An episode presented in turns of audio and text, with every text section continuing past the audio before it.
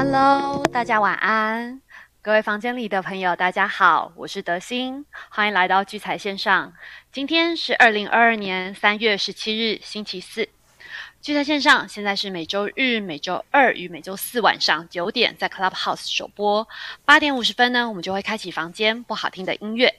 节目结束后呢，我们就会上传 Podcast 与聚财网的 YouTube 频道，也请大家把聚财网的 YouTube 频道订阅，并且开启小铃铛。啊，今天凌晨两点呢，就是万众瞩目的美国利率决策会议啊。费德呢，如市场预期，将基准利率呢上调了一码，那来到了零点二五到零点五的区间呢。那会议中呢，还有一些重要的结果，德心也帮大家做了一个整理。第一啊，他强调，为了确保通膨不会根深蒂固啊，那他们将会采取费德将会采取必要的措施跟手段。呃，其实费的长期的以来的使命啊，一直都是实现充分就业，还有那个通膨率两 percent 的目标。通膨率就是那个个人消费支出指数 PCE 啊。那他们这一次呢，把费的二零费的把二零二二年的核心 PCE 呢上修至四点一个 percent，二零二三年的 PCE 呢上调到二点六 percent，二零二四年的 PCE 上调至二点三 percent。不过 Powell 有强调，他觉得通膨终将回到两 percent，只是可能需要的时间比较长。那如果对照我们刚刚说的那些数字的话，也许到两 percent 可能要是二零二五以后的事情了。第二呢，呃，费德说未来每一次 FOMC 呢都会升息哦。那根据最新释出的一个利率点阵图哦，二零二二年的利率大概落在一点七五到两 percent，那中位数呢是一点九 percent。二零二三年的利率率呢到二点七五 percent。第三呢，最快呢五月呢会开始缩减资产负债表。第四，市场上呢，因为有一些部分的人啊，认为说，对于这些高涨的通膨啊，费费德的应对实在太慢了。那现在才去做升息，可能会导致经济衰退，或者是停滞性通膨啊。不过，Powell 也特别强调说，目前所有的数据都显示，美国经济是非常非常的强劲的，完全有能力可以应对这个货币政策的收紧啊。那在费的记者会的同时哦，美股其实是同步拉升，最后是大涨做收。嗯，最近的市场其实是深受消息面的影响啊，只要有一点点的风风声哦，整个市场都会掀起惊涛骇浪啊。从昨天下午一点多，港股突然强力反弹拉升，到傍晚啊，突然传出乌俄协议草案已经取得重大进展，那市场就是一阵一片剧烈波动。晚上甚至日本还发生了七点三级的强震，真的是什么状况都有哦。呃，今天呢，跟着费的加息的脚步，有呃，世界上有很多国家，像是沙特、科威特、巴林、阿联酋、巴西，还有香港，也都在今天早上跟着宣布啊调升利率。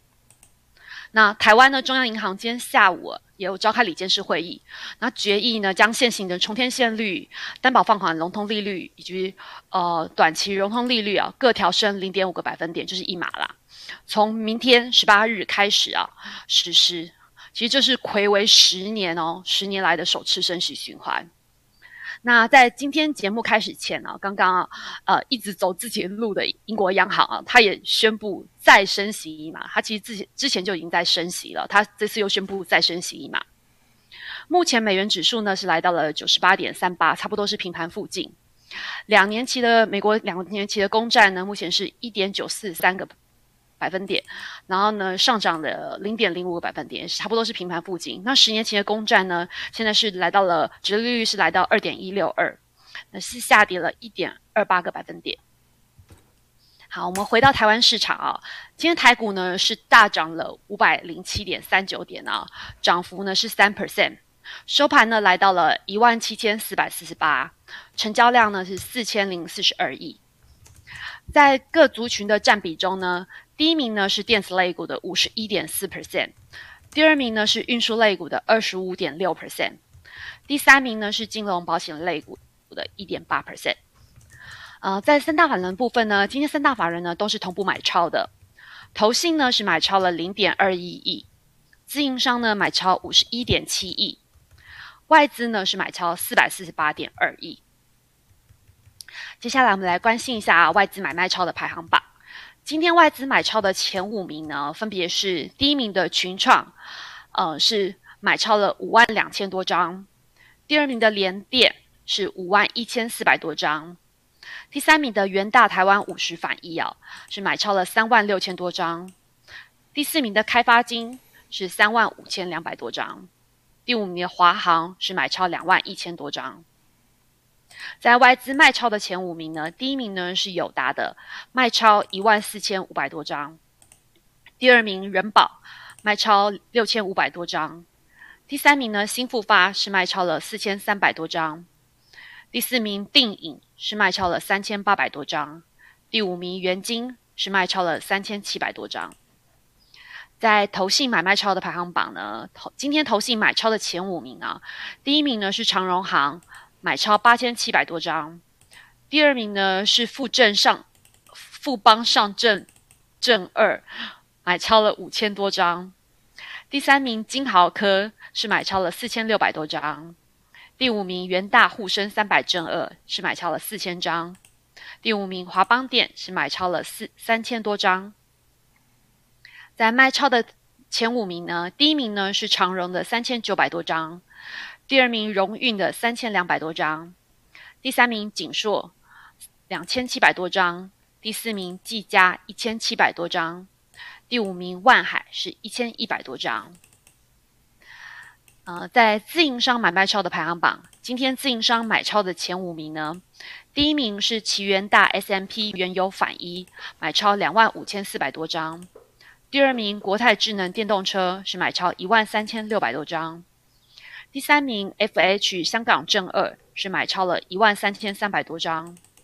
第四名长荣行是买超了一万两千九百多张，第五名开发金是买超了五千四百多张。在自营商卖超的前五名，第一名呢是元大台湾五十反一，是卖超了十万九千两百多张。第二名中信中国高股息是卖超了五千七百多张，第三名宏基是卖超了。四千一百多张，第五名国泰台湾加权反一是卖超了三三千多张，第五名台湾加权反一呢是卖超了一千九百多张。呃，在犀利股神的战况方面呢，目前的前三前三名啊，第一名的三千雷动，它目前是没有持股库存的；第二名的呢 Michael 十二五呢，它目前是持有台波跟云城的多单。第三名意志，他目前是持有 A E S K Y，还有的空单哦，还有荣钢的多单。OK，那接下来我就把时间交给瑞奇哥，瑞奇哥晚安。诶，德兴晚安，各位聚财线上房间的朋友，大家晚安。好，那我是吴明哲，我在聚财网的网名是瑞奇五八。呃，其实这礼拜这礼拜的这个行情呢，我相信应该。对于许多有在交易的投资朋友来说，是一个非常非常震撼的一个过程哦。这个震撼是怎么说呢？就是说，市场上其实都有一个消息哦，一直吸引大家的目光。大家如果还有印象，我们在讲聚财线上，去年我们就跟大家聊到这个民营股。那民营股它的来来由呢，其实最早就是说这个透过。网络啊，社群媒体这些在流传，那那大家大家就会很注意某些股票，那那些股票的表现又特别的特别的激烈，也就是说，很多像之前国外在涨，像 GameStop 这样的股票，它就在短时间内会有一个很强烈的一个涨涨势，然后。涨到某个阶段之后，就又有一个很很猛烈的一个下下修的下跌的幅度。那这种这种股票，就是我们在去年有聊到，就是说，因为社群媒体的一个普遍流行，也就是说，当讯息流的一个讯息流的一个速度很快的时候，其实它有有一些就等于说是这个像类似过过去这种报。报章媒体的那种效果，也就是它可以在短时间之内聚聚集人气。那其实我们去年的台股来说，最最吸人气的，大概无外乎就是就是航海王，就是货柜三雄。那我们在去年，我们也完全感受到这个受到消息消息影响的这种过程哦，就是大家知道这个货柜三雄从从两位数直接涨到两百多，然后再从两百多再跌回两位数，然后到了今年，原本大家都已经不是很很想做货柜哦，诶，没想到没想到在农历年后，诶，也硬生生的。硬生生的再再再掀起一番波澜哦，在昨天，大家已经又可以看到这个当冲当冲排行榜呃当冲占比哦，就航海王又重新又回到这个市场。那我们知道，就这礼拜最重要的这个事事情，就是这个礼拜二的这个长长隆的法说会。那当然。法说会完之后，宣布了这个十八元的现金股利加六元的减资，所以在昨天星期三的时候就掀起一番的波澜。那我们我们在星期二的晚上节目，其实我们就第一时间我在跟大家聊，我对于他宣布这样子的一个手法的，呃，就是这样鼓励政策加上减资这样子的一个一个原因哦，因为卡在三月十五号，其实最重要是要影响。星星期三的期货结算，不管是不管是个股期，或者是或者是加权指，就是台指期哦，基本上它都有影响这个结算的一个效果。那我们特别就长隆的个股期来说话，我又礼拜二晚上我就跟大家聊到，我认为它特别会影响什么？特别会影响在这个八点四十五到九点这一段时间。那大家还记得我在星期二晚上，我就第一时间跟大家讲，假设晚上的时候美股是上涨的，那星期三的一开始，哦，就是在期货还刚开始的时候，八点四十五到九点这段时间，它只要现货的试撮合试撮合如果是戳高的时候，那这个期货一开一开，在星期二的那一天，大家也知道。指数是一个比较激烈的回档，所以正常来说，一般的投资人假设是顺势交易的话，你如果要留仓，你大概想说，哎，反正剩一天结算了，你大概就会猜礼拜三压低结算，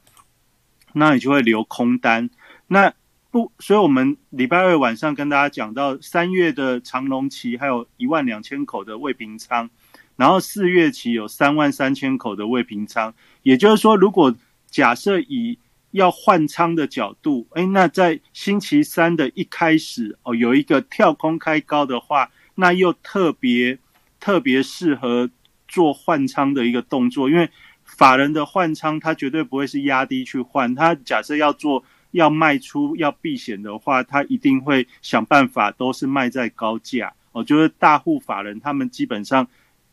有资金就有有有这样子的一个。时间可以去慢慢慢慢熬出那个好的价钱哦。那那在星期二，因为有这样子的一个事件出来的时候，那果然在星期三哦，因为前一晚美股的一个上涨，所以自然而然大家在八点半就看到长隆的股票直接戳涨停。如果你是前一天留空单。就是留股期的空摊的投资人，不管你是留三月或留四月，当八点四十五期货一开，三月份开一六九，你很自然就会担心说，那会不会等下锁涨停？等到等到现货一开的时候就就锁涨停，那你就刚好结算就结在最高点，这就就很闷呐。所以一开始一六九的时候，这这其实就是很影响一般投资人的心情。我今天讲这个，讲这个事情，主要就是要来跟大家分享说，当大家这礼拜都在讨论说他这个呃减资啊，它这个鼓励到底会如何如何，从从阳明到长隆到万海，大家都在讨论货柜三雄的鼓励政策等等。其实这就是在引导所有的投资朋友，你把你的交易重心往货柜或者是航运这个族群去去集中。大家大家应该都有注意到，我们从新年就虎年开红盘之后，大概有印象会涨的族群，大概屈指可数。呃，比如说一开始记忆体的族群，记忆体的族群是大家比较比较有印象的。那再来是什么？航空双雄，华航、长龙航。那再来呢？哦，钢铁族群，因为这个不锈钢的一个涨价，镍的涨价等等。然后再来就是呃海运的海运的货柜或者是散装哦，就慢慢慢慢市场上的一个脉动就往这个方向去走。那这个其实就是现阶段这个盘势受，因为就是大家也会担心，呃，就是昨天这个升息不升息的一个变动，到底到底是升息升的多多快哦？也就是说，在二月到三月这段时间，大家都知道有卡一个三月十六号，所以在三月十六号以前，大家都是尽量把资金就是就是驱赶到。所谓能见度比较好的产业上，那这些产业就是我刚才跟大家就是带到的这些族群。那很妙的事情是，昨天哦就开了个高之后，等到现货一开盘，哎，发觉哎怎么现货的长龙一开只有开只有开一百一百六一百六左右，然后一开之后哦一一开之后就就好像也没有没有一个。拉抬的一个效果就往下溜，也就是说，也就是说，这个期货在八点四十五到九点这个开高，显然就得逞了。就是我礼拜二跟大家讲哦，就是这个不管是要换仓，或者是要逼，就是就是要要耍一下耍一下一般的投资人，就是就是做点价差，哎，其实目的就达到了。那这样子的一个过程，它有没有持久，其实已经不重要，因为在九点到九点，呃，就八点四十五，大概九点五分左右的时候，那个期货的成交大概已经成交将近六千口，也就是说，前一天的未平仓留留的一万两千口，大概大概可能在在那个时候，呃，就是等到现货一开盘五分钟之内，啊，大概成交量已经就有就已经有有。将近一半的未平仓量的一个成交，也就是说，这对于大户法人来说的话，它的目的应该大致就达到。当然，当然就是说，等到现货开盘之后呢，一路的往下跌，甚至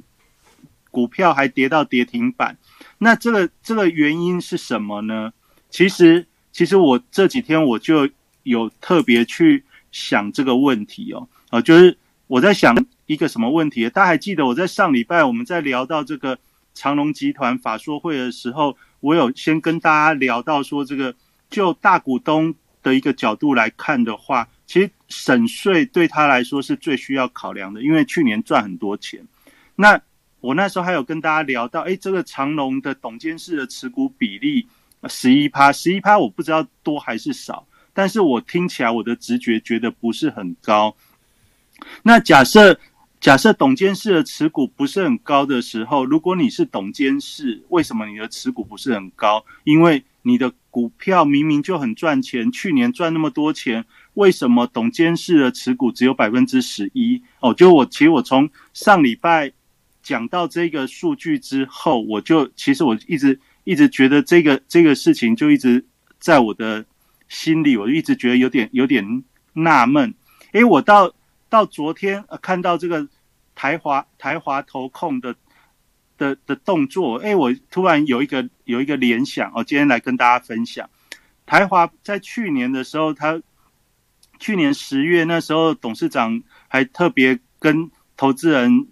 分享哦，说一张不卖，奇迹自来。这个这个这个 slogan，我相信响彻响彻所有的投资社群哦。所以当昨天我们看到了，哎，台华。出两千张的长龙全部出光之后，因为我今天的标题我是写长龙一张不剩，奇迹展现哦。为什么呢？其实你从这个台华的一个动作，你大概就可以就可以知道，这其实是很有意思的哦。因为在在去年十月、十一月的时候，一张不卖哦，到了经过了经过了四五个月之后，在三月份一张不剩，这代表的是什么？这代表的是，他等到了现在已经可以确认今年的景气之后，而且股价因为反映了今年的景气以及鼓励政策的那个股价，其实已经反映了。大家知道，在新年后长隆的一个分水岭，我有跟大家聊到一百三十三十出头，也就是说站在一百三十元以上的话，其实它有来有机会来挑战这个去年套牢的这个位置，大概一百五到一百七这个范围。所以这一个波段的一个反弹从。虎年开红盘到现在高点大约也就是在一百七左右，然后呢，在一百五到一百七这一段时间，哎，你看台华刚好刚好就是在这个均价的位置去把它的股票全部出掉，那也就是说，这个这反映了什么事情？反映了今年长隆的一个价值大概也就在这边，但是呢，但是因为现在多丢出了一个。一个减资的一个动作之后，哦，因为减资减资后，这个股价就会因为减资的关系，就是上调到三百多，哦，就是假设以以现在看到的这个讯息的话，也就是说减资的时间点以后，哦，它的股价会上调。那但是在这个减资之前呢，哦，现在其实这一个波段的一个高点其实已经反映了，那反映了之后，然后呢？我在礼拜天的时候，其实我就跟大家讲，其实经由三月的这一段时间，从一百五到一百七这段过程，其实已经反映了很多法人对于货柜呃或或者是长龙的一个呃就是业绩好的这件事情，基本都已经去做过调查，也去反映了。也就是说，从五年的平均股利的一个角度，大概已经可以推算出明年的股利。可能会是多少？也就是如果再把明年的股利回推的话，那今年的合理价格可能会在什么区间？其实法人应该都已经都已经精算过了。那更重要的是大股东他也精算过了。那我再回到我刚才讲这个十一趴董监事持股的部分，你这时候你就想哦，如果你是董监事或者你是大股东的话，去年的股票从三四十元，去年的新春开红盘，牛年开红盘，三四十元的时候涨到七八月的两百多。如果你是大股东，你的持股会不会减少？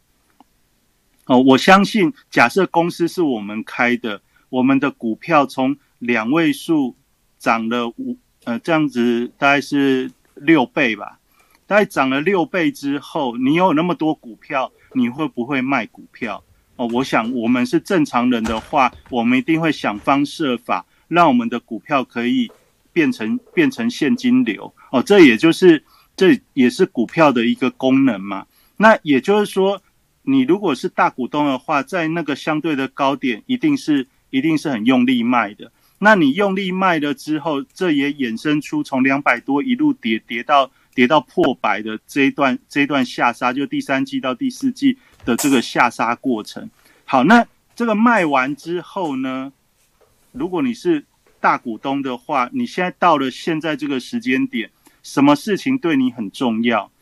大家都现在都在讨论长隆的一个经营权的部分。诶，去年卖很多之后，接下来在讨论经营权的时候，那表示持股的持持股的比例就很重要啦。那去年卖卖卖过头的，那今年要不要买回来？哦，理论上就是需要买回来嘛。那买回来要在什么时候买回来？哦，假设明年才董监改选，那那当然还有时间。但是每一年每一年都还是会有股东会啊。那你在股东会召集前，哦，基本上要有一个确认股票股票张数、股票陈数的这这个时间点啊，在什么时候呢？通常就在开股东会的前两个月，也就是三月。三月底到四月初，四月这三四月这段时间，那假设是你去年卖很多的时候，你的持股不是那么高，那你又有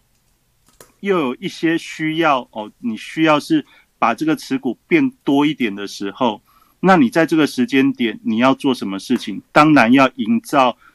营造市场不安的一个氛围哦，市场不安的氛围营造出来之后。对于大部分的投资人，你有可能你就不太不太想要持有，就特别特别这种这种暧昧不明，或者我们一般投资人很难分辨是好是坏的这种这种悬疑的氛围在的时候，这悬疑氛围是什么？减资之后，我一张股票会剩下四百股，哦，减资六六成，我一张股票剩四百股。如果我们是一般的正常投资人的话，我们大概就会觉得，那我就趁还有赚钱的时候，我把股票就把它卖掉。那卖掉的时候会回到谁的手上？当昨天这样子恐慌的一个气氛，居然会杀到跌停板的时候，那个成交量几十万张，那会回到哪个地方去？谁会在那个时候出来接？哦，你大概就可以从这样子的一个想法去想，也就是说，在一个股票的一个脉动过程当中，有不同的角色。对于外资来说，哦，对于外资的法人来说，他其实在这段时间。基本上就是要退资金，那为什么要退资金？因为雅股的部分，特别大中华股市的部分，港股跌跌翻了。那一般假设你你有投资不同的投资品项的时候，其中有一个地方让你跌翻的时候，你是不是要拿赚钱的地方的资金去补那个补那个火坑？哦，也就是说，假设我们比如说我们现在投同时同时投资股票跟跟比特币或黄金、黄金、原油这些，假设有一个、有一个、有一个仓位快要爆了，快要爆，是不是要补钱？那你要补钱的时候，是不是要找那个有获利的地方去拿钱去补？那其实从法人的角度，特别外资的角度，他假设大大中华区，大家可以发觉亚就是亚洲地区的话，之前之前大概其他的地方都。都已经先跌一段了，那台股就是最最稳定的地方，所以正常来说就是最稳定的地方，它资金还是要继续让它赚嘛。但是呢，刚好遇到这一个礼拜之前一个礼拜的这个港股的连续连续连续崩跌，所以你有可能说你在某些部位上面你是需要去资金去救火的，所以这也产生出大家可以发觉到。从三月份以后，外资连续卖超的可能其中的原因，这也有出现。那你看哦，今天的外资突然认错回归哦，从三月份到现在，我们看到都是三三五百亿、三五百亿的卖超。今天外资买超了四百四十八亿，为什么？诶，昨天港股大涨，入股也也回温了，也就是说。也就是说，昨天的一个港股大涨，是不是舒缓了这个港港股部分仓位的一些一些一些压力？那既然缓和了压力之后，它的资金也许就可以再回到最强的市场。哦，这个大概就是今天今天从这个长隆的一个股票再来看，那也就是说，如果我们从长隆的一个这种大股东的一个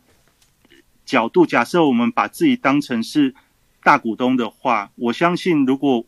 我们自己是大股东，我们在去年一定会卖掉很多的股份。那到了现在这个时间点，因为即将要做这个股东会的这个股权的一个结算，所以我们在这时候理论上应该就要买回适当的一个股份。那也就是说，对于大股东的角度来说的话，他这样子的。昨天这种下杀之后，接下来是其实是比较有利去买买回股份的哦，这是我大概我的我的我的一个一个一个推敲。那你看哦，那连台华都卖出来，对于市场上的氛围，大家经过社群媒体的这些讨论之后，大家是不是都开始说，哎，你看台华台华都已经把股票卖掉了，那表示表示他也不看好。其实你看新闻的。新闻的后面，他有说，其实对于航运，他并不看淡，也就是说，今年他还会循环的操作，循环的操作之外呢，大家大家也不要忘了，他不是不是都没有海运哦，他是手上还有很多的阳明，也就是说，假设货柜仍然很好，景气很好的话，他卖掉的其实只是两千张的长龙，但是手上还有还有上万张的阳明。也就是说，对于他的这个呃整体的投资投资部位来说的话，其实它的影响并不是那么不会那么大，也不会那么可惜。所以这个而且甚至假设经过整理之后，它还是可以逢低再去接哦，因为他有说它是循环操作，也就是说我们在这两天的这个媒体的一个讯息，其实有特别，我觉得有特别引引导，让大家觉得，哎，好像货柜好像不适合投资了，但是大家也。可以注意，其实第一季以来，这个业绩的能见度最高的，不就是这些股票吗？那也就是说，假设从第一季的业绩的角度来看的话，这些股票其实接下来都还有一段热度可以发发展。因为除了这些以外，你说去买其他的东西，你真的就能那么有把握吗？好像也不是，因为从大部分的一个电子股的一个股价来看。它也并不是那么便宜哦，就大概就是当昨天的一个下跌跟今天，哎，今天它大家看很多电子股都大涨，但是航运股并没有怎么大涨，所以大家大家就这种心情又会特别强烈哦，就是昨天跌停，哎，开始反弹了，那你一般你在持有的心情上面，大概就会觉得说，那那算了算了，这这个这个股票。我不不是那么那么 OK，就是你在心理上一定会被受到影响。那我的看法是这样：假设你是基本面的一个投资者，或者是你是一个长期存股的投资者，在前两个礼拜，我大概就跟大家讲，在回跌的过程中，你是分批去只你只要是愿意长期持有的股票，你都利用回档的时候去分批。布局其实是是 OK 的，因为你既然你是要长期持有的话，那你说我不知道我是不是要长期持有？你不知道那就不是啊。你如果很坚定的知道的话，那你就你就可以这么做。那大股东会不会坚定？大股东当然坚定啊，因为他对于今年的一个展望来说，至少到现在上半年的能见度还是非常好的。也就是说，现在对于大股东来说的话。买回持股也是蛮重要的啊，因为该赚的也赚啊，而且而且大家会想说这个减减资会会怎样？哎，大家也别忘了长隆有很多衍生性的商品哦。第一个它有可转债，第二个它有那个股票期货债，有很多的很多的权证。那光这个可转可转换公司债的话，可转换公司债就是债可以转股嘛。也就是说，现在减资减掉的股本，以后用债券转转变为股票的时候，不就又补回来了吗？那可转债谁手上很多，那不就又是又是一些特特定的特定的人吗？好，这大概就是从长隆的一个角度来来聊聊我最近观察到的一些事情。好，那再来，在这个今天还有一些很很妙的股票，因为今天既然外资大买了，那今天也。很多的涨停板出现了，也就是说，在昨天这个利率决策会议，呃，符合大家预期的升息一码哦，就是之后呢，从下午的港股开始，哦，就还没还没还没宣布升息，港股就已经先因为就就是这个中国中国的一个那个宣布呢，它就就止跌止跌反弹，然后然后直接喷了十趴哦，将近十趴，那。这这种这种这种旱地拔葱式的一个上扬呢，然后加上晚上的这个美股也也是这样子，那当然今天台股整个气氛就扭转。那有没有真的扭转呢？其实你就要看，哎，那外资有没有有没有买？因为之前就算台股涨，大家也不是那么不是没有看到外资有买，但今天大概就是从三月。七号、八号那个低点以后，第一次外资开始反手买啊，那原因就是刚才讲的。那这个这个买盘有非常实质的意义。大家还记得我在二月二月底那时候，三月初的时候，我跟大家讲台股位置跟国际股市之间修正的一个对比关系。对比关系就是要么台股去靠近国际股市的位置，要么是国际股市止跌之后。反弹跟台股去做这个位置的一个收敛，那台股也回跌啦，台股回跌一万一万八千六百一十九点，回跌到一万六千八，是不是就如同我在二月底跟大家大大家诉说的，假设台股回个百分之十，哦，其实你感觉上好像回很多，其实回的还是不是很多，但是至少它有有去跟国际股市的位置去做收敛，那这个收敛也收了。那上礼拜大涨四四百多点的时候，我也跟大家讲，为什么要赶快拉开四百多点这种位置，因为接下来在这个利率决策会议前后呢，比较好防守，所以我们大概就可以知道，以台股的这些。呃，法人来说的话，他希望守的就是我们特别这个内资第一季的做账，他希望说指数至少能够维持在一万六千八、一万七这个位置，不要跌下去哦。所以今天又有一个好消息之后，马上又四百点哦，又四百点干嘛？又赶快跟那个一万七赶快拉远一点，拉远一点。假设接下来有利空，因为明天是美美指结算的四五日嘛。那四五日会不会又稍微假日又有什么俄罗斯乌克兰又又来搞个什么事情？你也不知道。所以今天趁气氛好的时候拉远一点，拉远一点的时候，刚好外资的资金比较比较舒缓，也回笼了。哦，这就是齐大家同心齐力的把指数带上去。其实今天就是一个比较有指标指标性的一个扭转。那这扭转，我们大家就可以知道，台股在第一季的时候，大概就要守一万七。那这一万七一万六千九百多这个位置呢？如果你还记得去年的这个第四季做账的起涨，就是十一月五号，十一月五号突破一万七千二那个时候呢，那曾经在那边的一个呃，就是法人一个买买超区呢，大概就是在一万六千九到一万七千二之间哦，就是在那个位置。那你看这一波的回跌，跌到跌到那个位置没有跌破。今天再把它拉回来的时候，你大概可以猜得到，第一季的做账大概就是以这个基础为基础。那你说为什么可以确定呢？因为今天的股票涨停板非常多，然后特别是特别是叠升的这些，我们礼拜二才聊到的这些登登股啊，登登股就是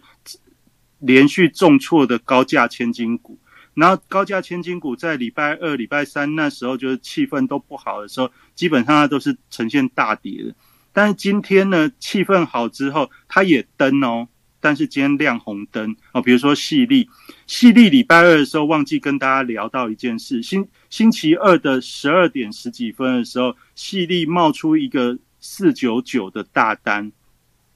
细粒那一天跌停板是两千七百七十元。四九九的大单，这是多少资金？大家、大家、大家知有算吗？我我在那时候我就看到，哎，怎么会细粒细粒突然跑出一个大单四九九？那我就赶快算一下，哇，这个价值十三点八亿。那我就想说，哎，那会不会会不会是要把跌停敲开？哎，结果结果四九九完之后，星期二没有敲开。星期二没有敲开的时候，昨天昨天。就没有再跌下去哦。昨天这个海运在面跌得很惨的时候，细粒就打开，而且是开低走高往上走。然后今天呢，直接跳空涨停，这也显示出说星期二的那个四九九特别有指标意义哦。就是说，也就是说，这个这个股王呢，礼拜二中午的那个四四九九呢，其实其实就是有展现出这个。大户法人的一个企图心哦，那我们不管今天为什么跳空涨停，但是这个跳空涨停的一个动作，其实展现出说，在在星期二到今天为止的话，这个细力是出现了一个低档非常强烈的扭转哦，这大概是想跟大家讲。那这个扭转呢，还有一个背后有一个很大的意义，就是今天我礼拜二有跟大家讲，今天要来跟大家聊一个东西，就是说接。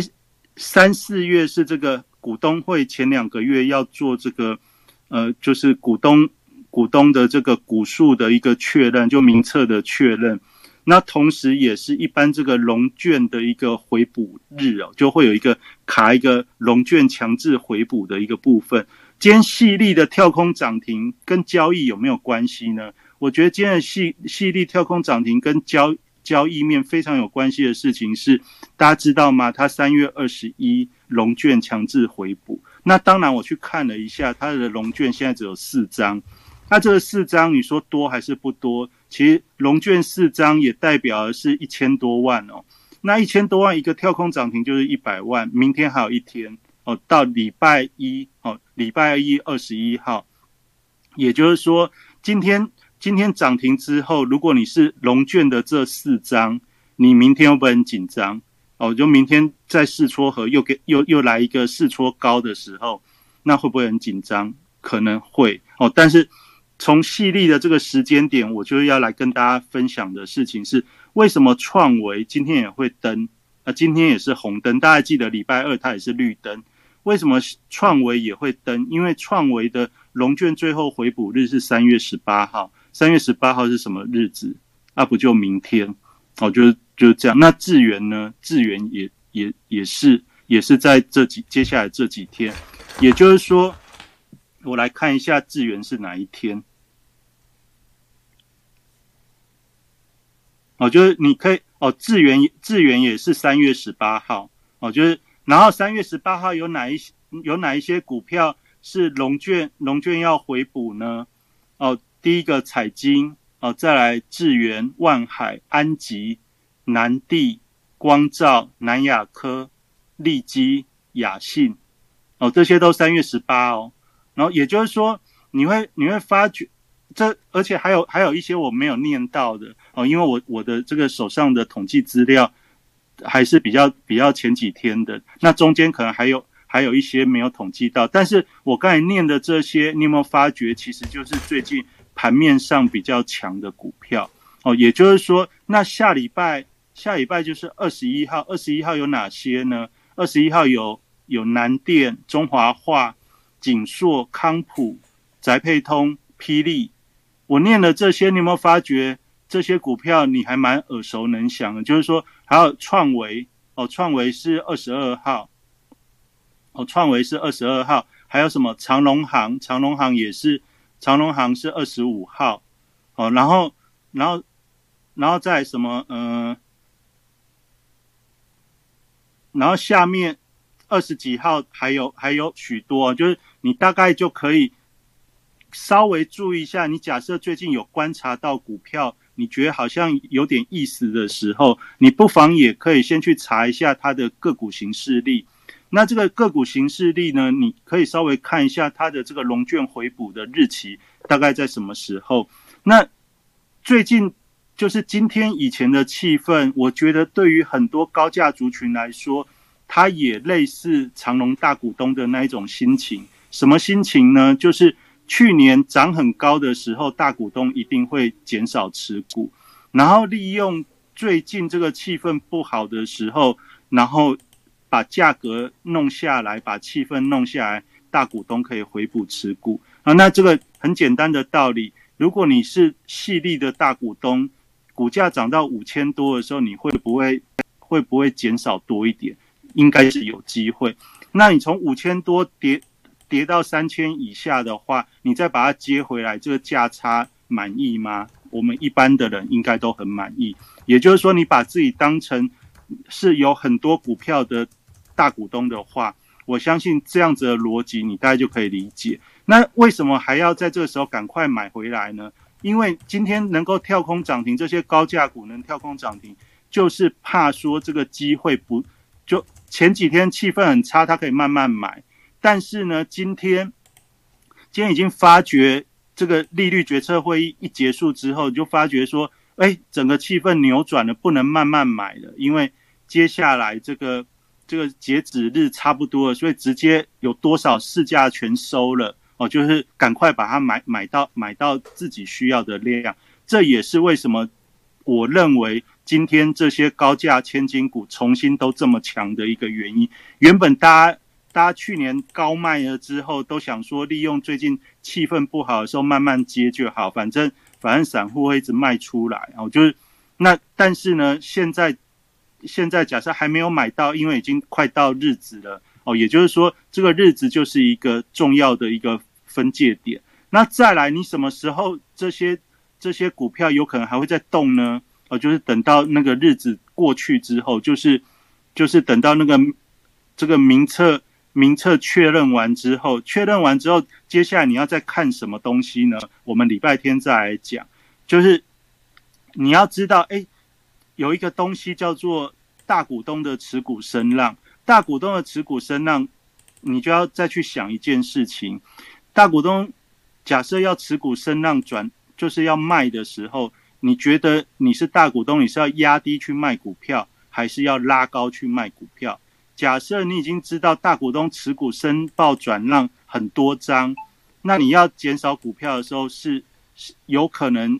要要一段时间，它会有一段时间。那也就是说，从持股申报转让之后，会不会反而是一个有机会往上扬的时间点？特别一些叠升的股票哦。那你大家如果有看聚财晚报的话，我们都有整理一个东西，整理什么东西呢？就是大股东持股申报转让的那个、那个、那个、那个统计哦。大家如果有看聚财晚报的话，我们每天都有帮大家统计。那你不用去看那个。转让一两百张这种、这种、这种，你去看的是申报好几千张的，特别它只有它只有几千张，它就它就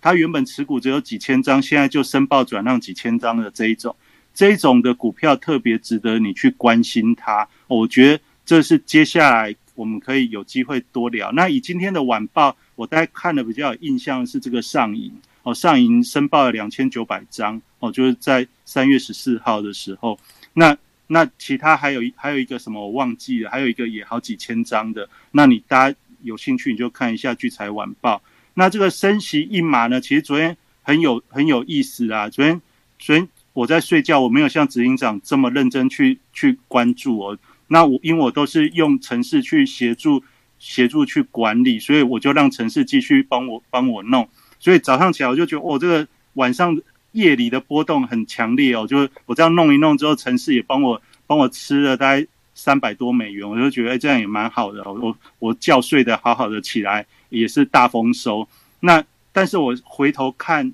夜里的变动，大家知道吗？道琼指数是在公布的前后是先下杀五百点，再倒拉倒拉不要几百点过高。这种这种走势，这种大波动，你就算有看盘，真的有办法反应吗？我其实我也很怀疑，所以我也很庆幸说，哎，我也没看盘，反正反正也没什么没什么没什么差别。就算临场看到的，我相信我也没办法反应，因为速度太快。这就是接下来今年虎年其实最重要的一个特质，就是大波动。哦，那这个大波动、大通膨，大概就是今年。今年流行的一个一个方向，那详细的东西我们后续还会有很多的活动会来跟大家分享。我今天大家就讲到这边，因为这个昨天这个利利率决策会议的事情非常精彩，我就把时间让执行长来跟大家做分享。好的，呃，感谢呃明哲兄哦，这个给我们这么精彩的分享。那刚刚我发现这个 Clubhouse 好像多了一个功能哦，在那个。左下角有一个聊天室哦，呃，Room Chat，然后有这个有有有个朋友第一次在我们这里面写哦，写好节目，感谢，果然就是就是瑞奇哥讲的太好了，谢谢大家哦，谢谢大家，诶，第一次发现有那个功能，因为那个红跑了一个红红的出来哦，好，那上次上次我有提到就是说，呃，那个我们将在四月中跟四月底哦，在北中南举办这个我们聚财线上的。呃，粉丝见面会哦，那呃，这个主题可能就像这个大波动、大通膨哦，跟大家聊一聊。然后这个当然就是讲了这个节目讲了一年多了，都没有停哦，几乎是没有停，停过一两次而已哦。然后这样子跟大家聊一整年，跟好多人都感觉好像是朋友哦，因为。有跟我们接触，就会说觉得每天都每每一次节目都有听哦，就觉得很感动。那所以我们要办一个这样的活动跟大家见面。那我上次也讲说，如果你觉得你一定要来，一定要报到名哦，怕我们这个场地没有租很大，然后很快就满了。那请你先写这个这个这个 Clubhouse 上面有那个传那个小飞机哦，可以先传给我，或者是那个 Instagram 也可以传给我，跟我说你一定要来哦。就就请帮你留留一个名额哦，我到时候会先通知你去报名，然后或者是那个我们的这个聚财线上的这个跟聚财晚报共用的这个 Telegram 群哦，在上面有看到有拼那个链接，大家可以加入。里面找到我，也可以直接传给我，告诉我说你一定要来。那当然我们会收一点小小的费用哦，到时候不然的话我们北中南跑，然后还要这个租场地，还要住宿哦，我们会收一个小小的费用了。那那当当然也希给给大家讲那么久，也希望大家可以多支持哦，感谢感谢大家，感谢大家。好，那呃我我们这个刚刚就提到，这昨天真的是非常精彩。老实说，我现在是很累啊，身心疲惫哦。非常的累哦，非常的累。今天也是打了一天的单子哦，哦，那如果如果刚有在那个群里面，应该看到我贴了今天的原油哦，贴就从早上打到现在哦，一路吃单子哦，吃到现在哦，哇，也是很累啊，啊，真的是从昨天三月十六号，真的是一个很奇特的日子哦。它这个从这个这个股市哦，从下午哦就这样子港股这个。从前几天的那种中概股的这种状况啊到昨天，哦，然后到晚上传出这个可能两边又要和谈啊，要什么草草约啊什么的，然后到晚上又日本又大地震，哦，然后接下来又 FED 这个这个利率决策会议，然后今今天就变成大家都在升息，好，全部的人都在升息，然后我们就看到这个原油又开始大涨，又又又到一百块了啊，哇，这个整天这样搞哦，你要做。做海外做二十四小时这样在交易哦，基本上有点身心俱疲哦，有点疲疲劳，连我这种铁人都觉得累了。哇，这这消息真的疲劳轰炸，疲劳轰炸。那但当然，我跟各位讲过，就是说我们做这个没有办法去看消息哦，因为消息太多也不知道真假啊。啊，但是至少如果说行情上面有一些比较剧烈的波动哦，我会去找一下当下的一些状况到底是什么事情，然后跟大家分享。但是我也跟各位提醒，就是说，哎，你不要依至于那个新闻去做做单子哦，做单子。那呃，之前也跟各位报告说过，其实现在看起来很明显哦，就是说股票它可能不会真的大跌，也不会真的大涨啊。但是其实我们后来好像有点打脸，就看到说，哎，其结果大跌。哎，结果没有啊，那个跌完之后又涨涨回来，所以其实是真的没有一路重挫崩盘，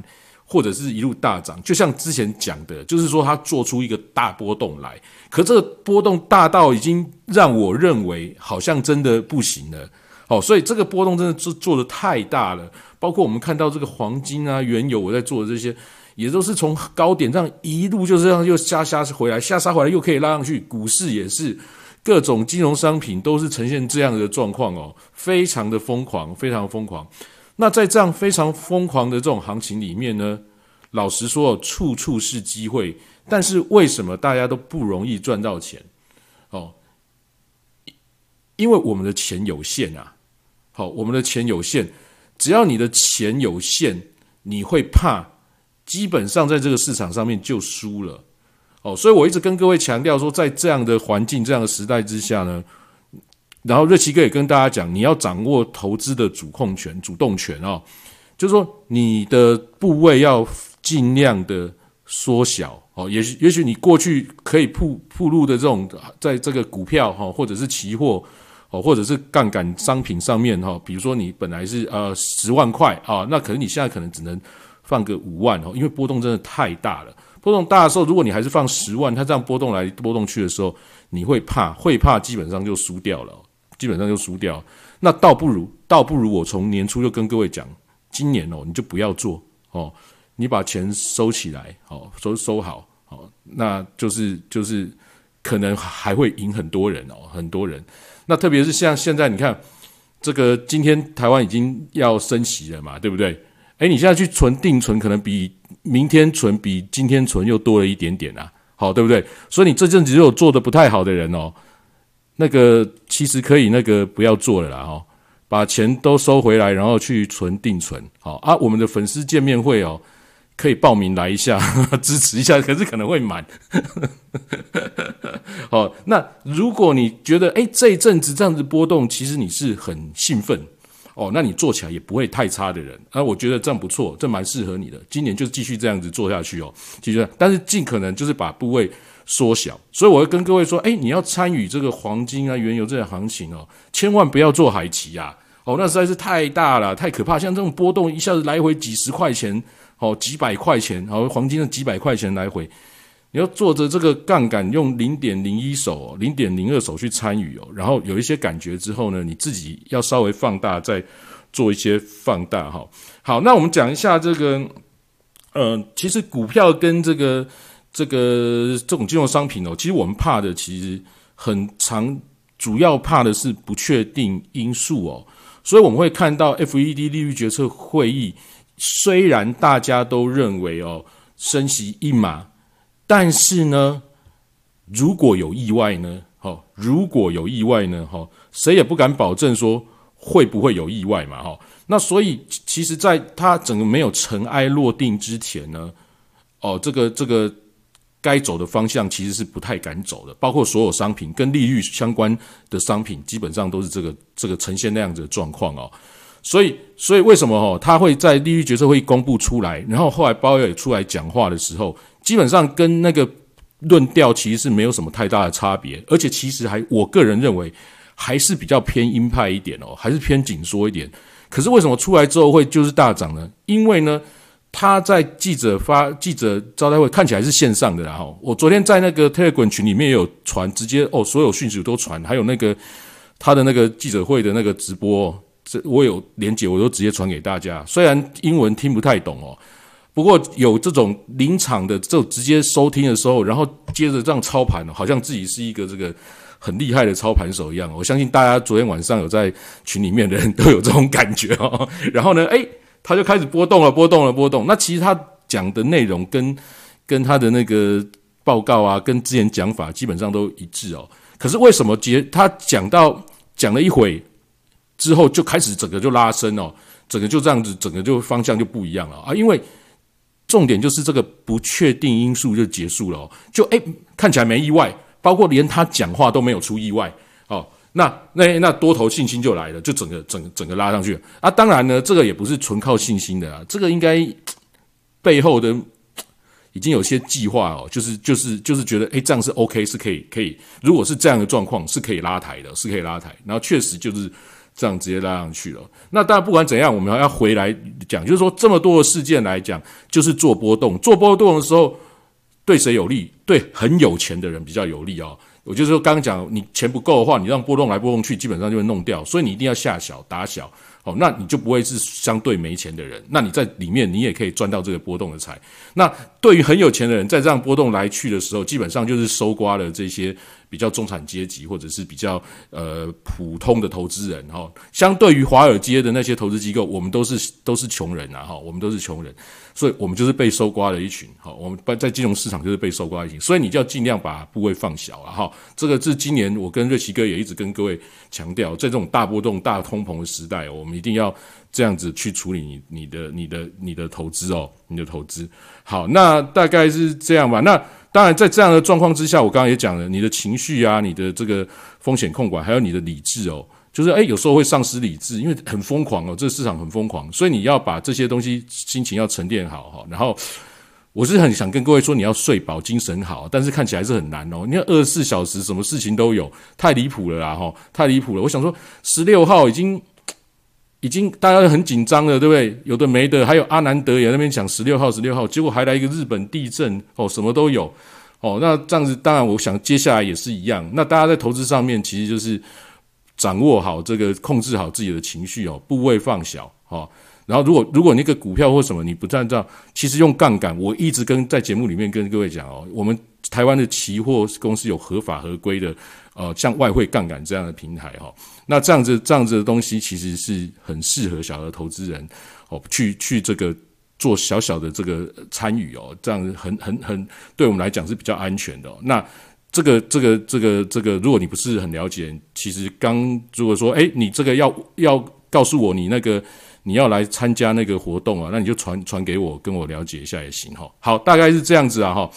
那我觉得这行情什么东西都难预测哦，因为波动这么大哦。我如果看多，它也可能去杀了杀了一个很深的，然后再拉上去；那如果看空，它也可能拉了一个很高，然后再杀下来。哦，所以其实我觉得这个没意义哦，就是每天走边走边看，然后如果我们可以在波动里面赚到一点钱哦，其实在这个时代就很幸福了。我上次就跟各位讲哦，这个你看看乌克兰，看看香港啊，看看这个，其实我们生活在台湾已经相对于